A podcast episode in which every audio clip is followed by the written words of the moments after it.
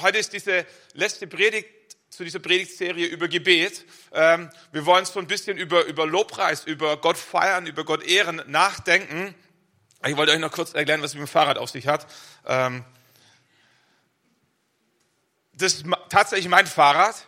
Ähm, das habe ich mir vor, vor ein paar Jahren gekauft, einfach weil ich es cool, cool fand vom Style. Ich hatte keines ähm, und ich dachte, ich brauche irgendwie ein Fahrrad. Es ist nie verkehrt, wenn die Kinder Fahrrad wollen. So, welches gefällt mir? Ich so ein bisschen durchs Internet gescrollt, habe mir einfach eins ausgesucht, das, das mir optisch gut gefallen hat, weil ich nicht wusste, weil ich es schon wusste, aber ich nicht wusste, wie es sich anfühlt, ist, das ist ein Single-Speed-Fahrrad, so heißt es, Single-Speed. Ähm, das hat folgende Besonderheiten, dass alles, was nicht unbedingt notwendig ist, um Fahrrad fahren zu können, einfach weggelassen wurde kein Schutzblech, keine Reflektoren, äh, einfach zwei Räder, äh, ein Kettenblatt äh, und zwei Bremsen, ein Sattel und das war's dann schon. Keine Gangschaltung, deswegen Single Speed. Also es gibt nur eine Geschwindigkeit mit diesem Fahrrad, ähm, nur ein einziger Gang. Und ich dachte mir, wie, wie soll das funktionieren? Wie soll man mit einem einzigen Gang anfahren können und dann auch noch Berge hochkommen? So, das mit den Bergen ist tatsächlich eine Schwierigkeit, aber das mit dem Anfahren funktioniert schon ganz gut. Ähm, so, die Herausforderung bei einem Fahrrad wie diesem ist, dass jeder Mensch so eine bestimmte Trittfrequenz hat, die für ihn angenehm ist. Kennst du vielleicht auch, zu langsam ist irgendwie mühsam zu treten, aber wenn du zu schnell treten musst, das ist auch echt anstrengend auf Dauer. So, jeder hat so eine, eine Wohlfühlzone, wo sagt, diese Trittfrequenz, die ist angenehm zum Treten. Und deswegen hat man Gangschaltungen entwickelt, weil nicht in jeder Situation ähm, dieselbe Trittfrequenz durchzuhalten wäre, wenn du nur einen hättest. Und das ist die Herausforderung mit diesem Fahrrad, ähm, dass eben nur einen Gang gibt. Und bei einer bestimmten Geschwindigkeit, so zwischen 20 und 25 Kilometer pro Stunde, tritt sich das richtig angenehm. Aber zu langsam zu fahren ist mühsam. So, die Herausforderung ist, genügend Kraft zu haben, dieses Fahrrad mit diesem einen Gang äh, bewegen zu können. Ähm, und was ich feststelle ist, je öfter ich fahre, desto mehr Spaß macht es mir. Warum? Weil ich mehr Kraft habe. So, äh, nach dem Winter jetzt ist die schwierigste Zeit, weil ich weiß, wenn ich jetzt anfange, fehlt eigentlich die Kraft, das wirklich auf eine gute Art und Weise treten zu können. Und die ersten paar Male ist echt eine Überwindung, wieder anzufangen, äh, Fahrrad zu fahren. Ähm, so bei Gegenwind, bei Fall. Also ich fahre ja nur im Flachen, also keiner muss Mitleid haben. Das Fahrrad hat noch nie einen Berg gesehen. Ähm, so ist auch mit dem Auto hierher gebracht worden heute Morgen, um die Reifen zu schonen und, und so. Ähm, aber von Wallerstein nach Nördlingen, das Ries ist ja flach so. Wenn es flach ist, lässt sich's richtig gut fahren. Vorausgesetzt, man hat ein bisschen trainiert und halbwegs irgendwo im sportlichen Modus unterwegs. Ähm, so die Herausforderung ist jetzt im Winter wieder neu zu starten. So was ich mache ist, ich, ich, ich warte den richtigen Moment ab. Okay? Also wenn es noch zu kalt ist, ist zu unangenehm, um Fahrrad zu fahren für mich, für, für einen schönen Wetterfahrradfahrer. Und so, wenn ich aber zu lange warte, dann ist schon Sommer und es ist zu heiß und dann ist auch verpasst, dann ist die ganze Saison im Eimer. So, ich hoffe, dass irgendwann, vielleicht so im April, Mai, also nicht zu früh, äh, nicht übertreiben, irgendwann ein richtig schöner Tag kommt, blauer Himmel, die richtige Temperatur, kein Wind und ich ganz viel Zeit habe, um einfach mal gemütlich von Nördlingen, äh, von Wallerstein nach Nördlingen reinzurollen und wieder zurück. So, und dann hoffe ich, dass ein paar Tage später nochmal dieselbe und so. Und nach zwei, drei Malen merke ich, jetzt klappt es so langsam, jetzt ist bisschen, bisschen Übung da, jetzt macht Spaß. Und irgendwann schaffe ich sogar Fahrrad zu fahren, wenn es bewölkt ist. Für mich dann ganz stolz. Und wenn ich es eilig habe, so wenn die Umstände nicht mehr ganz so traumhaft schön sind. Ich habe es gelernt, in guten Zeiten zu fahren und es hilft mir auch in schlechten Zeiten zu fahren. Und das wird beim Thema Gebet. Wenn du in schlechten Zeiten beten können möchtest, solltest du wann anfangen zu üben? In guten Zeiten. So abgeleitet von einem Gedicht von Goethe sagt der Volksmund, Not lehrt uns beten.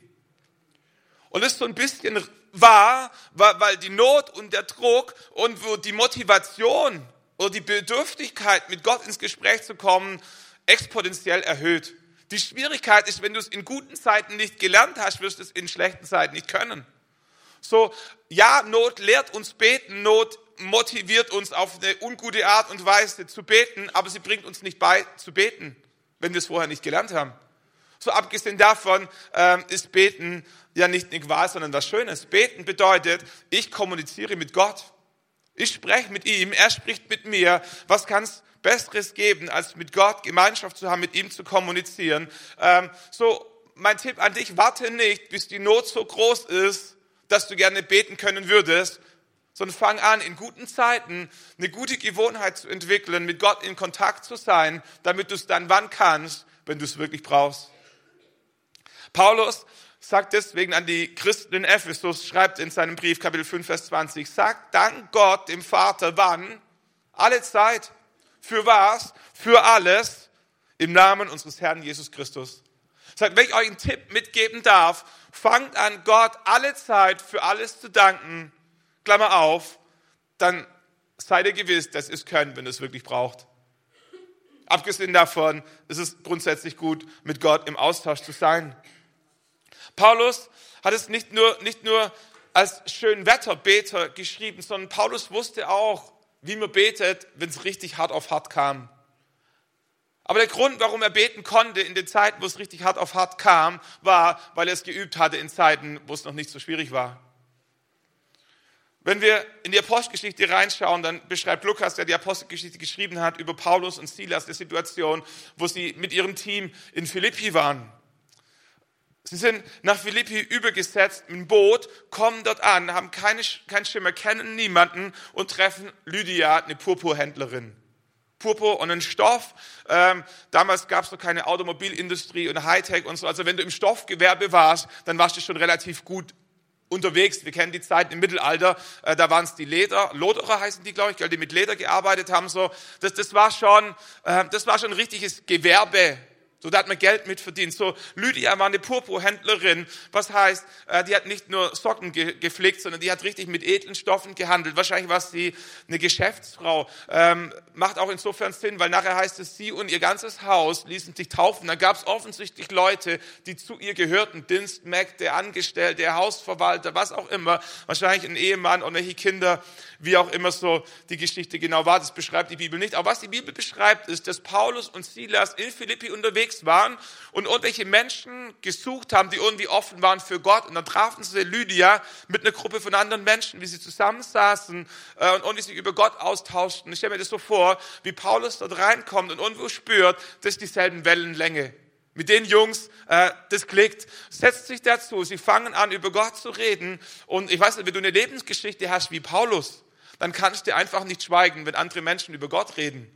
Die Geschichte von Paulus war die, äh, dass er Jesus abgrundtief gehasst hat, weil eigentlich war er als Jude aufgewachsen. Sein Leben lang war das seine Tradition, den Sabbat zu heiligen, das Alte Testament zu halten, die zehn Gebote zu befolgen und ein guter Pharisäer, ein guter Schriftgelehrter zu sein. Und da war er richtig gut drin. Und jetzt kommt dieser Jesus, taucht in Jerusalem auf, stirbt, steht von den Toten auf und bringt alles durcheinander, stellt alles auf den Kopf. Und, und Paulus hat es schlichtweg gehasst. Paulus hasste Jesus und Paulus hasste all diejenigen, die mit Jesus unterwegs waren, weil sie seine Religion, seine Gewohnheiten und seine Tradition komplett auf den Kopf gestellt hatten. Und das wollte er nicht. So fing er an, Christen zu verfolgen und war auf dem Weg nach Damaskus mit einem Brief in der Hand, all die Christen, die er erwischen würde, ins Gefängnis werfen zu dürfen. Und auf diesem Ritt mit dem Pferd nach Damaskus erscheint ihm ein helles Licht, das nicht nur die Sonne war, sondern aus diesem Licht spricht eine Stimme, Saulus, Saulus, so hieß er, bevor er sich bekehrt hat, warum verfolgst du mich? Paulus erschrickt, fällt vom Pferd, kann nichts mehr sehen, ist geblendet und fragt, wer bist du? Ich bin Jesus, der, den du verfolgst. Und diese Begebenheit, diese Begegnung mit Jesus stellt das Leben von Paulus radikal auf den Kopf. Auf einmal hat er verstanden, warum all die anderen Menschen in seinen Augen so fanatisch waren, Jesus so sehr liebten, dass sie völlig verrückte Dinge taten in seinen Augen, die er nicht kannte in seiner Religion. Aber auf einmal hat er diesen Jesus persönlich erlebt und auf einmal macht all das Sinn. Und er sagt, Jesus lebt, Jesus gibt's wirklich, ist keine Story, ist kein Schmuh. Jesus verändert Leben. Paulus konnte nichts mehr sehen, wahrscheinlich weil das Licht ihn geblendet hat, weil Gott ihm eine Lektion erteilen wollte, nicht um zu strafen, sondern um zu zeigen, wie groß er ist. Und er sieht für ein paar Tage nichts, ist völlig geschockt. Und wisst ihr, wissen wie, wie es euch geht? Wenn, wenn du nichts mehr sehen kannst, kannst du besser denken. Oder da denkst du mehr. Wenn, wenn, wenn du einen Film schaust, da, da denkst du nicht mehr viel, zumindest Männer, weil, weil dann, dann schaust du halt. Wenn du ein Fußballspiel schaust, dann schaust du halt. Wenn du Auto fährst, dann schaust du halt. So denken und schauen ist nicht so einfach. Aber wenn du mal deine Augen zumachen musst, einen halben Tag, einen Tag, zwei Tage, da hast du viel Zeit zu denken. Da muss kein Auto gewaschen werden, da muss kein Garten umgegraben werden. Du sitzt einfach in deinem Stuhl und du kannst nichts sehen.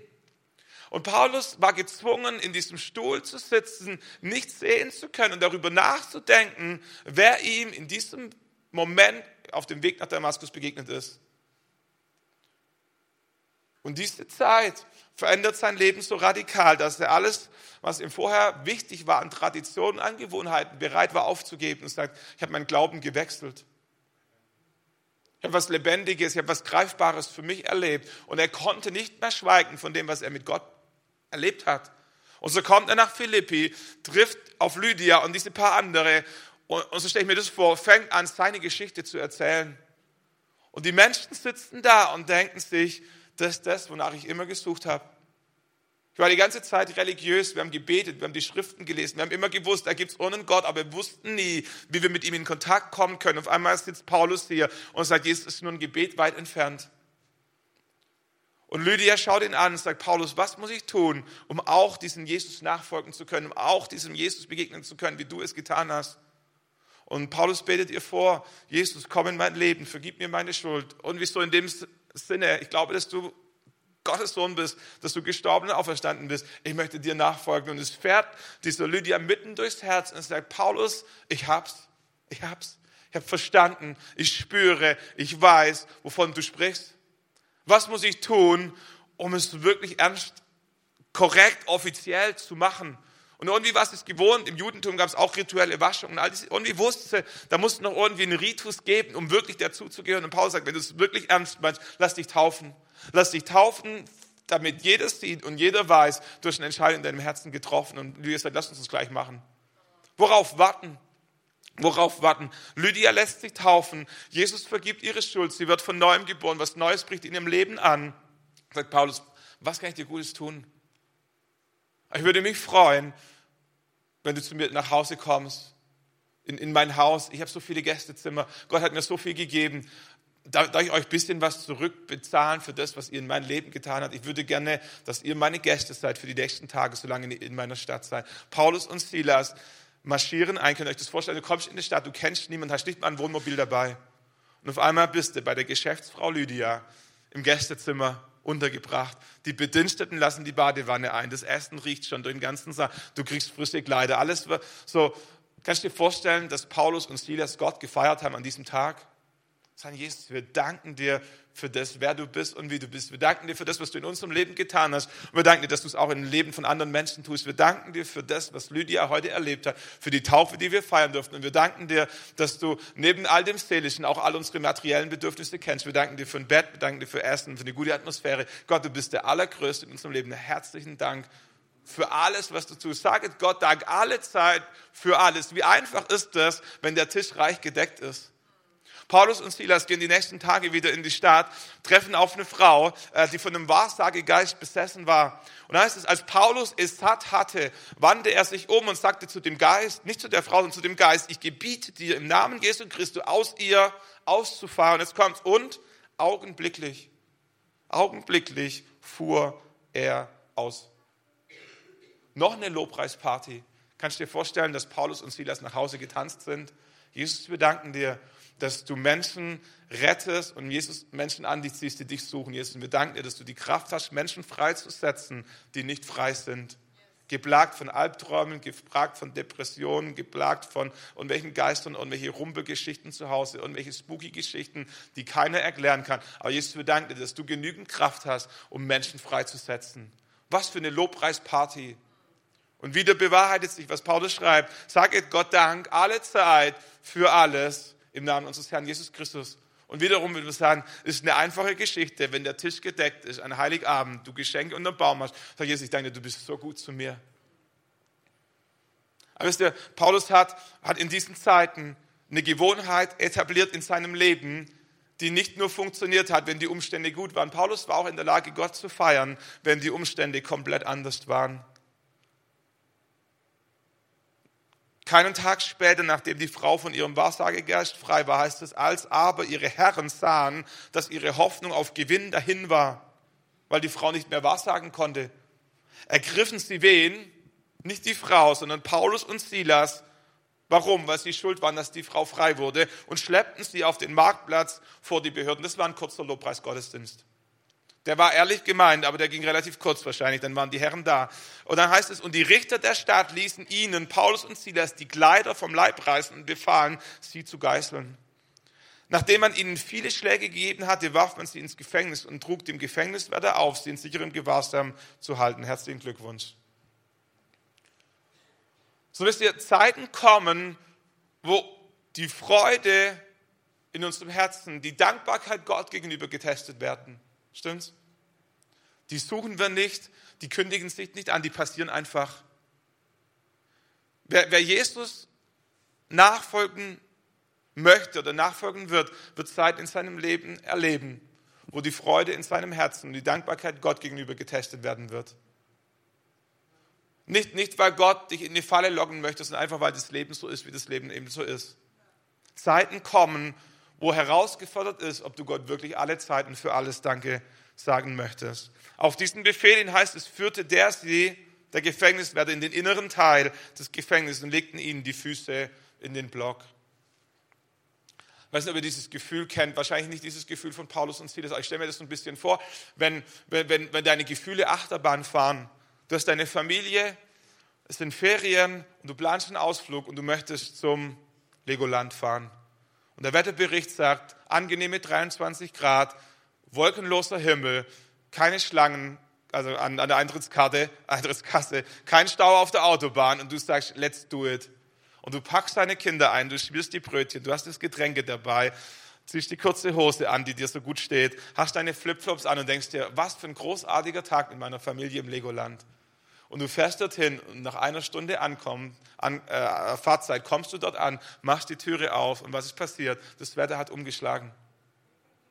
Es bewölkt, es nieselt, du hast keinen Regenschirm im Auto, deine Flipflops sind nicht wasserdicht, dein Rock ist zu kurz. Und die Stimmung kippt von jetzt auf nachher. Denkst du dir, was für ein gebrauchter Tag? Was für, was für ein Scheiß. Weißt du, ihr das kennt? Ich nicht, weil ich fahre ja nur bei schönem Wetter Fahrrad. So, aber versteht ihr so? Du, du, du ziehst los und denkst dir, Gott ist so gut. Gott ist so gut, ich habe frisch geheiratet, ich habe einen neuen Job, ich habe meine Haus, ich habe meinen Kredit abbezahlt, ich komme in Rente, äh, mein Arzt hat mich durchgecheckt. Du denkst, vor mir liegt das Paradies, jetzt geht's nur noch, jetzt nur noch Sonnenschein und boom, bam, ohne dass du es erwartest, bricht die Not dieser Welt über dir herein, stehst mit dem Rücken zur Wand und du fragst dich, wieso ich? Und Paulus und Silas, die hatten nicht einen Wetterumschwung, die saßen wirklich im Gefängnis, die hatten ernsthaft Schwierigkeiten, die saßen im Gefängnis, in den Unterhosen ausgepeitscht, alles hat wehgetan, die Füße im Block, sie konnten sich nicht rühren. Wahrscheinlich war es stockfinster, weil sie irgendwo im Inneren vom Gefängnis waren. Es hat gemuffelt und gestunken, weil da ein paar andere Männer schon länger drin waren. Und irgendwie erinnert sich Paulus an so ein geistliches Geheimnis. Sagt Silas, Kennst du das geistliche Prinzip, wo es heißt, sage Gott Dank alle Zeit für alles? Wie wäre es, wenn wir die Runde Lobpreis machen? Hast du Bock? Sie fangen an, um Mitternacht beteten Paulus und Silas zu Gott und stimmten was an? Klagegeschreie, nein, Lob, Gesänge. Und die anderen Gefangenen hörten zu. Wenn du jemals vorhast, in deinem Leben im Gefängnis Lobpreis zu machen, fang besser vorher an zu üben. Okay? Wenn du jemals vorhast, in deinem Leben Lobpreis zu machen, an der roten Ampel, nachts um drei, wenn deine Kinder nicht schlafen, am Arbeitsplatz, wenn dein Chef dir, dir blöd kommt, wenn was immer in deinem Leben schiefgehen kann, am Montag, am Mittwoch und am Freitag, wenn du vorhast, Gott zu loben in diesen Situationen, wenn alle Umstände dagegen sprechen, fang wann an, wenn es dir gut geht. Fang an in einer Atmosphäre, wo es einfach ist. Wenn du irgendwann vorhast, Gott im Dunkeln und in der Einsamkeit zu feiern, dann fang wann an zu üben. Bei Tag, mit Band auf der Bühne, mit Liedtext vor dir, wo du einfach nur mitsingen musst. Versteht ihr den Gedanken? Wenn wir es nicht schaffen, Gott zu feiern am Sonntagmorgen mit einer coolen Band, mit dem Liedtext vor Augen äh, und einer angenehmen Temperatur, wie sollen wir es schaffen, wenn wir alleine sind am Donnerstag, der Teufel uns umzingelt hat und alles gegen Lobpreis spricht? Wisst ihr, äh, das ist nur ein Teil der Wahrheit, bitte nicht falsch verstehen. Aber manchmal habe ich so das Gefühl, äh, geht mir manchmal so, wir, wir kommen zum Gottesdienst, ich komme zum Gottesdienst, ich denke mir, hoffentlich, hoffentlich wird's gut. Hoffentlich lohnt es sich heute zu kommen. Und dann spielt die Band und einen Song, ich denke mir, nicht schon wieder den. Nicht schon wieder Englisch. Muss der Nebel sein? Das Licht blendet. Was hat, was, hat, was, hat, was hat der Sänger schon wieder an? Der Bass fehlt auch. So, wie soll ich Lobpreis machen, wenn die nicht meine Lieblingslieder spielen? Kennt ihr den Gedanken? Vielleicht auch nicht schon mal jemand getroffen, der so, so fühlt oder empfindet. Und ich denke mir, denk mir, ja, alles richtig, Lobpreis, diese Zeit, wo wir Gott gemeinsam feiern. Hoffentlich ist ein Genuss, hoffentlich ist ein Fest für dein Herz. Und du sagst, Gott, es hat sich gelohnt, dieser Lobpreis hat, hat mir so gut getan, hat so, hat so geholfen. Aber wisst ihr, es gibt auch Zeiten, wo vielleicht nicht alles hundertprozentig passt, nicht alles hundertprozentig deinem Geschmack entspricht und wir uns entscheiden müssen, warum wir am Sonntagmorgen Lobpreis machen. Und wenn unser einziges Gefühl ist, warum wir am Sonntagmorgen Lobpreis machen müssen, weil wir denken, der Pastor braucht es, dass es so ein bisschen in Schwung kommt für die Predigt. Oder wenn wir denken, die Band hat mal wieder geübt und jetzt wollen sie halt zeigen, was sie können. Äh, oder wenn wir denken, ja, das ist irgendwie, eigentlich ist der Lobpreis dafür da, dass die meine Lieder singen und so, aber es manche seit Jahren nicht mehr dann wird es irgendwo extrem schwierig, am Sonntagmorgen mit Leidenschaft und Freude am Start zu sein. Aber stell dir mal vor, was möglich wäre in deinem Leben, wenn wir Sonntagmorgen ähm, die Lobpreiszeit wie ein Training empfinden. Wenn wir sagen, Gott, was für eine geniale Chance zu üben für Montag und für Dienstag. Was für eine geniale Chance zu üben, ein paar Liedtexte zu üben, die richtige Herzenshaltung zu entwickeln für Donnerstag, Freitag, Abend, Nacht, wenn die Kinder nicht schlafen und es einfach schwierig ist und ich im Bett liege, vielleicht weil ich alt bin und es nicht mehr so einfach geht und ich mache zum dritten Mal auf und muss auf Toilette und der Rücken tut weh. Ich sage, Gott, ich möchte in diesen Situationen nicht leiden, nicht frustriert sein, nicht depressiv werden in diesen Situationen, im, im, im gefühlten Gefängnis, würde ich mir so wünschen, dich feiern zu können. Gott, ich danke dir für Sonntagmorgen, für eine Chance, wo ich es üben kann in guten Zeiten.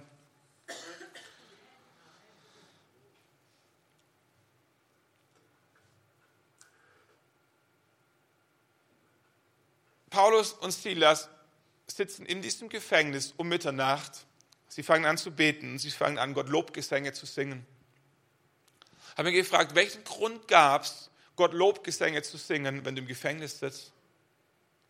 Was mir aufgefallen ist, wenn Paulus und Silas Gott aufgrund ihrer Umstände gefeiert hätten, hätte es einen Grund gegeben, als Lydia sich bekehrt hat, hätte es einen Grund gegeben, als der Wahrsagegeist aus der Frau ausgefahren ist, aber es hätte keinen Grund mehr gegeben, als sie im Gefängnis saßen. Warum singen Paulus und Silas Lobgesänge im Gefängnis? Und der einzige Grund, warum Paulus und Silas aus meiner Sicht Lobgesänge im Gefängnis singen konnten, war, weil sie nicht ihre Umstände, sondern ihren Gott gefeiert haben. Und er hatte sich interessanterweise nicht geändert. Ihr Gott im Himmel, ihr Vater im Himmel war derselbe, als Lydia bekehrte, als der Wassergeist ausfiel, ausfuhr und im Gefängnis. Gott hatte sich nicht verändert. Das Einzige, was anders war, war was? Ihre Umstände. So, wenn du Gott feiern möchtest in widrigen Umständen, dann lerne Gott zu feiern und nicht deine Umstände. Aber das Wunder passiert in dem Moment, wo sie ihre Aufmerksamkeit wegrichten von ihren Umständen hin zu Gott, richtet Gott seine Aufmerksamkeit auf einmal auf ihre Umstände. Was sie gar nicht erwartet hatten. Also wir, wir, wir heute, das ist die Standardpredigt, zu sagen, Lobpreis hat Kraft, Lobpreis verändert deine Umstände, feier Gott in den dunkelsten Teilen deines Lebens und Gott kommt und verändert alles. Das wussten die aber noch nicht. Das ist noch nie passiert. Heute sagen wir, ja, das funktioniert. Äh, Jesus hat uns da ein Prinzip beigebracht, wenn es dunkel um uns rum wird, fang an Gott zu feiern und Gott kommt und macht das Licht wieder an. Einfaches Prinzip. Aber das wusste Paulus und Silas nicht. Paulus und Silas hatten noch nie erlebt, dass ein Erdbeben kommt, die Gefängnismauer erschüttert, die, die Türen aufgehen und die Fesseln abfallen. Warum? Weil jemand Lobpreis macht. Das war nicht ihr Ansporn. Der Grund, warum sie Lobpreis machten, war nicht, weil sie erwarteten, dass wenn sie Lobpreis machten, dass die Gefängnistüren aufgehen. Der Grund, warum sie Lobpreis machten, war einfach, weil sie Gott feiern wollten. Was sie im Prinzip für sich verstanden haben. Sage Gott Dank, wann, alle Zeit, für was, für alles. Und es war es im Gefängnis. Und so fingen sie an, Gott zu danken. Für was? Für alles. Warum? Weil er Gott war. Und Gott in seiner Güte und in seiner Liebe sitzt oben, so stelle ich mir das vor, auf seinem Thron und, und hört ein paar schräge Männerstimmen. Nachts um Mitternacht, wo es eigentlich ganz ruhig war in Jerusalem, äh, in, in Philippi, in der Gegend, keiner sagen. Und auf einmal hört Gott ein paar Stimmen, denkt, was sind das für Vögel? Und dann schaut er runter und dann ist ja Paulus und Silas. Was machen die denn da? Die sitzen im Gefängnis. Holt seine Engel und sagt, ey, habt ihr das schon mitbekommen? Ist da schon irgendjemand unterwegs? Kümmert da sich schon irgendjemand drum? Und Gott hört den Lobpreis von Paulus und Silas. Und ja, theologisch, nicht, dass es vorher nicht auch schon wusste, okay? Aber wisst ihr, kennt ihr das, was es in deinem Herzen auslöst als Vater und als Mutter, wenn deine Kinder schreien? So, das eine, worauf wir sensibel sind, ist, wenn Kinder schreien vor Schmerzen, aber worauf wir auch sensibel sind, wenn Kinder anfangen, uns zu loben und zu feiern. Irgendwas wird da stimuliert in unserem Herzen. Wir denken, was brauchst du? Was kann ich dir Gutes tun? Und in dem Moment, wie Paulus und Silas Gott anfangen zu feiern, fängt Gott an, neu zu realisieren, mit dem anderen Ebenen wahrzunehmen. Paulus und Silas sitzen im Gefängnis. Ich glaube, das sollte mal einer von den Engeln runtergehen. Irgendeiner sollte sich dort mal drum kümmern. Und auf einmal schickt Gott ein Erdbeben. Die Wände wackeln, die Türen springen auf, die Fesseln fallen ab und alle sind frei. Warum? Weil Lobpreis Kraft hat, weil Lobpreis die Gegenwart Gottes, die Präsenz Gottes. Nicht, dass Gott vorher nicht da war, aber es macht irgendwie nochmal anders manifest, kannst dir gar nicht erklären. Auf einmal passiert etwas. Warum? Weil Paulus und Silas im Gefängnis Gott feiern.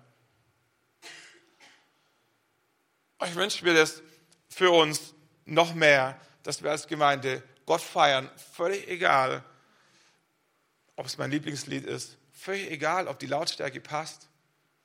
So, ist immer schwierig, über Menschen zu sprechen, die im Raum sind. Äh, wo ich das allererste Mal hier vorne stand äh, und Klaus mit Kopfhörern erlebt habe und Renate mit Sonnenbrille, dachte ich, jetzt haben wir es richtig verkackt. Jetzt, jetzt haben wir es echt übertrieben. Da sitzen zwei ältere Menschen, die wir mögen, in unserem Gottesdienst drin. Und der eine hat Kopfhörer auf und die andere eine Sonnenbrille. Ich dachte, jetzt, haben wir, jetzt sind wir wirklich zu weit gegangen. Bis ich rausgefunden habe, dass der Grund, warum Klaus einen Kopfhörer auf hat, der ist, dass er nicht so gut hört und es ihm das erleichtert, ähm, alles mitzubekommen. Und der Grund, warum Renate eine Sonnenbrille auf hat, ist, weil manchmal der Moving Head so ein bisschen durch den Raum kreist und, und ihre Augen da empfindlich sind. Und ich dachte, wo ich das verstanden habe, was für eine großartige Herzenshaltung, wenn es dich in den Augen blendet, nicht zu erwarten, dass alle das Licht abschalten, sondern selber eine Sonnenbrille zu besorgen und das Problem für dich zu lösen und nicht alle anderen damit zu belästigen. Dachte, was für eine Herzenshaltung, was für großartige ältere Menschen haben wir doch, die sagen, ich komme am Sonntagmorgen zum Gottesdienst und nicht jedes Lied und nicht jede Predigt und nicht jeder Style und nicht jede Hose von meinem Pastor gefällt mir. Aber ich habe mich entschieden, zum Gottesdienst zu kommen, um Gott zu feiern. Und es ist die beste Chance, in meiner Woche zu trainieren, Gott zu feiern, mit einer Band, mit einem Liedtext, den ich lesen kann, um dann wann, am Montag und am Dienstag, dort wo ich bin, Gott auf meine Art zu feiern. Aber ich es am Sonntagmorgen schon nicht hinbekomme, wie will ich es am Dienstag und am Donnerstag schaffen? Und ich denke mir, wie viele Menschen verpassen diese Chance, weil sie mit dem verschlossenen Herzen im Gottesdienst drin sind, zu denken, solange die nicht mein Lied spielen, kann ich nicht mitsingen. Solange die zum dritten und zum fünften Mal wiederholen, ist einfach nicht mein Stil. Ich bin es nicht gewohnt. Ich mag es nicht so. Und dieses Klatschen und das Aufstehen und alles. So. Aber, aber sieh es mal als Chance. Was für eine Chance. Vor, vor drei Wochen kam Klaus zu mir, sagte Stefan, falls sich mal wieder einer über den Lobpreis beschwert und schiebt mir so einen Zettel dazu, ich, sag, jetzt, ich dachte, jetzt kommt's. Schlag den Zettel auf heißt es drauf, ein Mann kommt zum Pastor und sagt, heute hat mir der Lobpreis nicht besonders gut gefallen. Sagt der Pastor zum Mann, das ist nicht schlimm, wir haben auch nicht für Sie gesungen.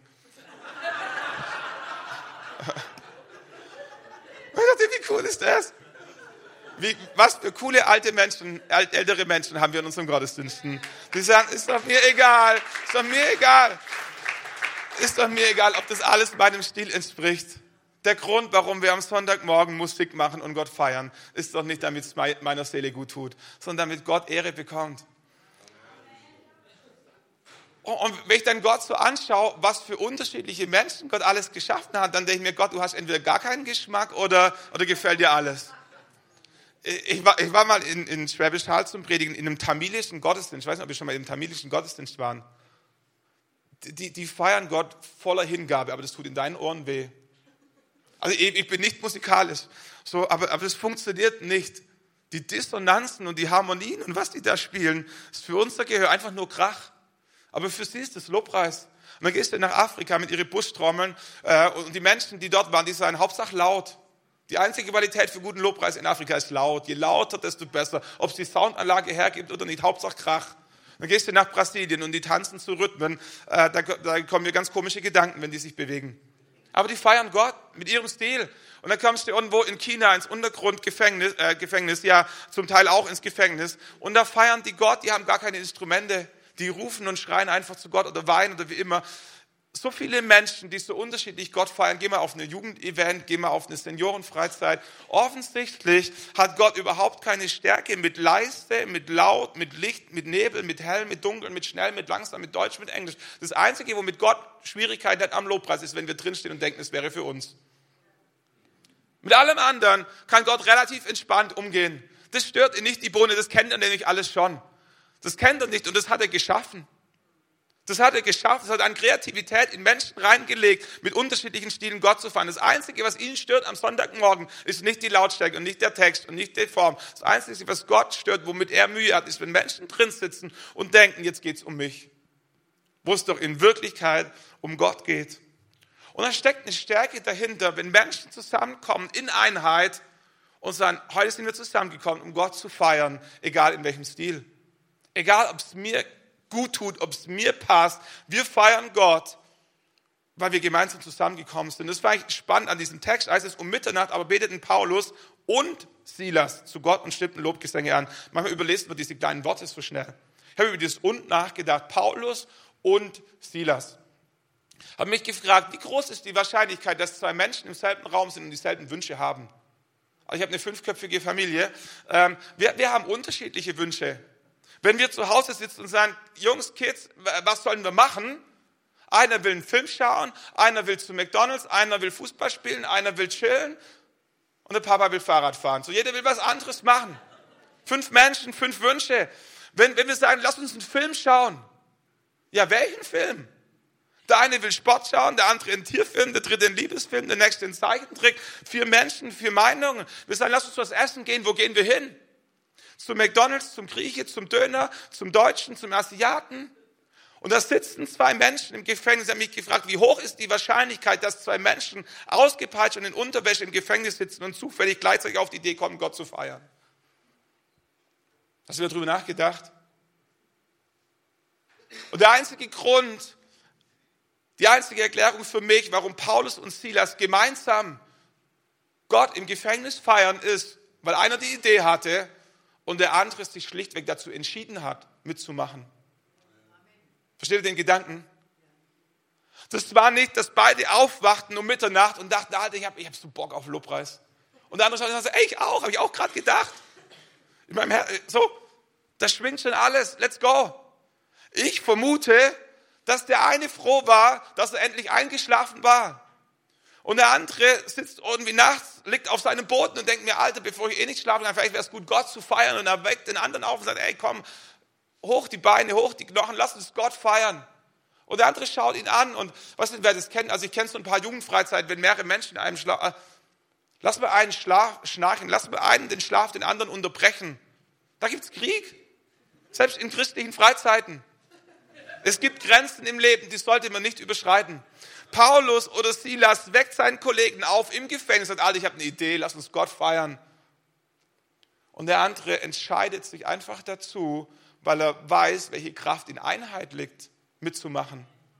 Und ich glaube mir, ich da hat Gott uns ein Geheimnis offenbart zwischen den Zeilen, dass die Kraft von Lobpreis nicht in der Masse, sondern in der Einheit liegt. Wenn Menschen zusammenkommen und in Einheit, weil einer eine Idee hat, es sich entscheiden mitzumachen, dort hat Gott irgendwie sich festgelegt, seinen Segen auszugießen. Vielleicht kennt ihr die Geschichte von dem Volk Israel, das, das um Jericho rumzieht, sechs Tage lang schweigend, einmal am Tag um die Stadt rum, am siebten Tag siebenmal, sechsmal schweigend. Dann heißt es, und wenn dann das Witterhorn bläst, wenn ihr den Hörnerschall hört, soll das ganze Volk in lautes Kriegsgeschrei ausbrechen. Dann wird die Stadtmauer in sich zusammenfallen. Wann wird die Stadtmauer in sich zusammenfallen? wenn das ganze Volk in Einheit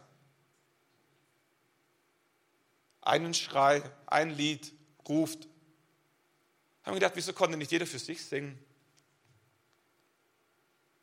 Der eine hat am Anfang Lust zu singen, der andere trällert. Der eine ruft, der andere flüstert. Also wieso, Aber offensichtlich wollte Gott was, dass das ganze Volk in Einheit gemeinsam brüllt. Und in dieser Einheit hat Gott versprochen, wird es seinen Segen freisetzen.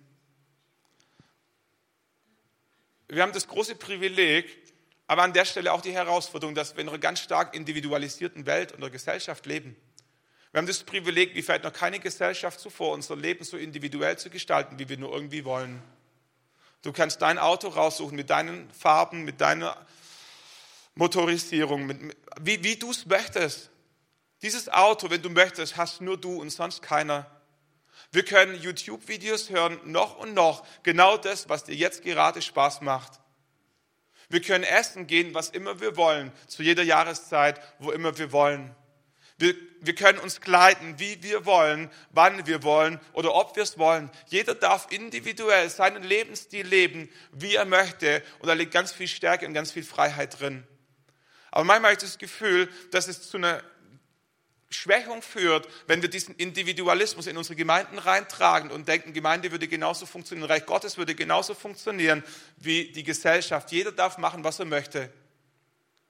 Ich glaube, dass wir uns als Gemeinde, als Christen, als, welchen Begriff auch immer du möchtest, dass wir uns einer großen Stärke berauben, wenn wir am Sonntag zusammenkommen, jeder mit seinen eigenen Wünschen mit seinem eigenen Liedgeschmack und jeder das auslebt, wozu er gerade Lust hat. Der eine sitzt, der andere steht. Wir sagen das auch so oft, fühl dich frei. Und da steckt eine Wahrheit dahinter. Deswegen, diese Predigt ist ein bisschen einseitig. Da steckt eine Wahrheit dahinter, Gott ganz individuell und ganz frei erleben zu dürfen. Aber ich glaube, es liegt auch ein Geheimnis dahinter, Gott in Einheit zu feiern. Völlig egal, ob das Lied das ist, das du ausgesucht hast. Aber da hat sich jemand Gedanken gemacht, da hatte jemand eine Idee, da hatte jemand von Gott gehört. Und alle anderen entscheiden sich einfach aufgrund von einem Bewusstsein dafür mitzumachen. Paulus und Silas singen im Gefängnis gemeinsam Gottlobgesänge. Dann heißt es im zweiten Halbsatz, im letzten Halbsatz, und die anderen Gefangenen hörten zu. Ich dachte mir, hätten die nicht leise singen können? Das ist schon peinlich genug, also ich weiß auch nicht, wie es dir geht, äh, aber du, du bist der Idiot der ganzen Stadt. Alle haben dich ausgelacht, alle haben dich ausgegeißelt, alle haben dich verspottet und so weiter. Und jetzt sitzt du im Gefängnis und am liebsten würdest du im Erdboden äh, verschwinden. Und du weißt, Gott hört sowieso. Gott braucht, Gott braucht nicht die Lautstärke. Gott hört den leisesten Schrei in deinem Herzen. Ich habe gefragt, warum singen Paulus und Silas so laut, damit alle anderen Gefangenen es mithören müssen? Offensichtlich hatten sie sich nicht die Bohne dafür geschämt, dass alle anderen in diesem Gefängnis wissen durften, dass sie an Gott glauben.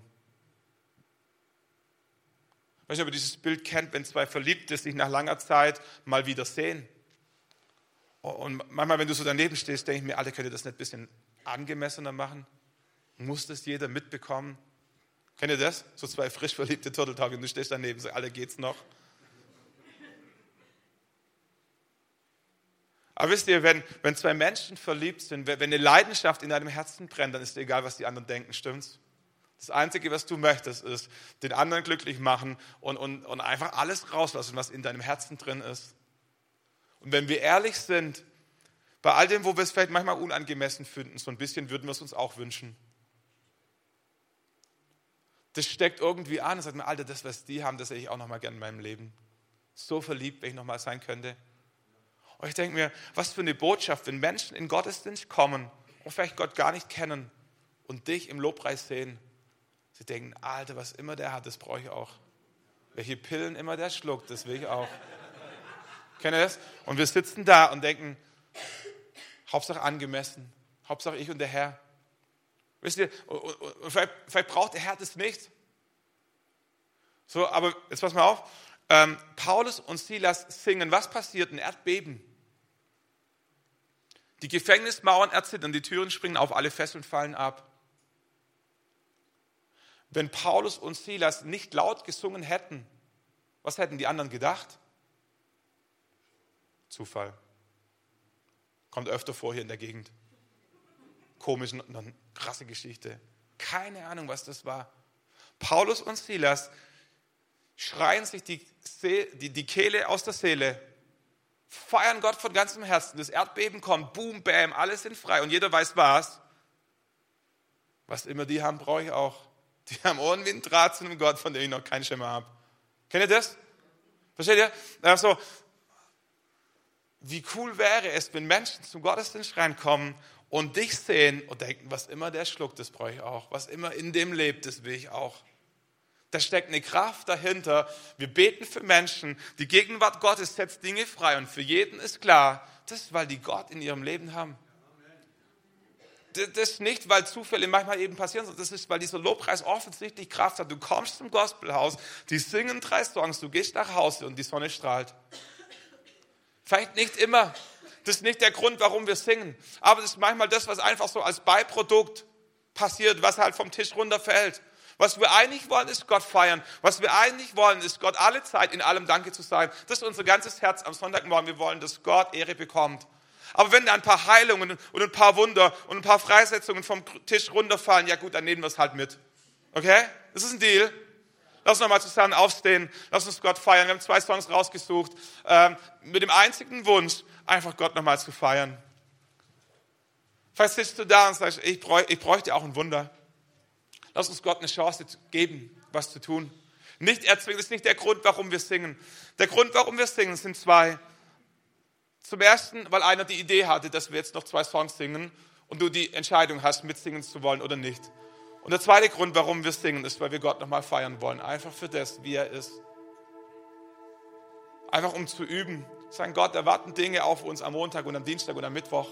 Und das sind nicht meine Freunde um mich rum da ist nicht geheizt, da spielt nicht eine Band, da gibt es keinen Liedtext. Aber ich möchte Gott in meinem Gefängnis in dieser Woche feiern können. Und deswegen fange ich heute an, meine Muckis zu trainieren, so laut ich kann, so hörbar ich kann, damit alle Welt es weiß, damit es mein Herz begreift, damit Jesus der Grund ist, warum ich dankbar bin.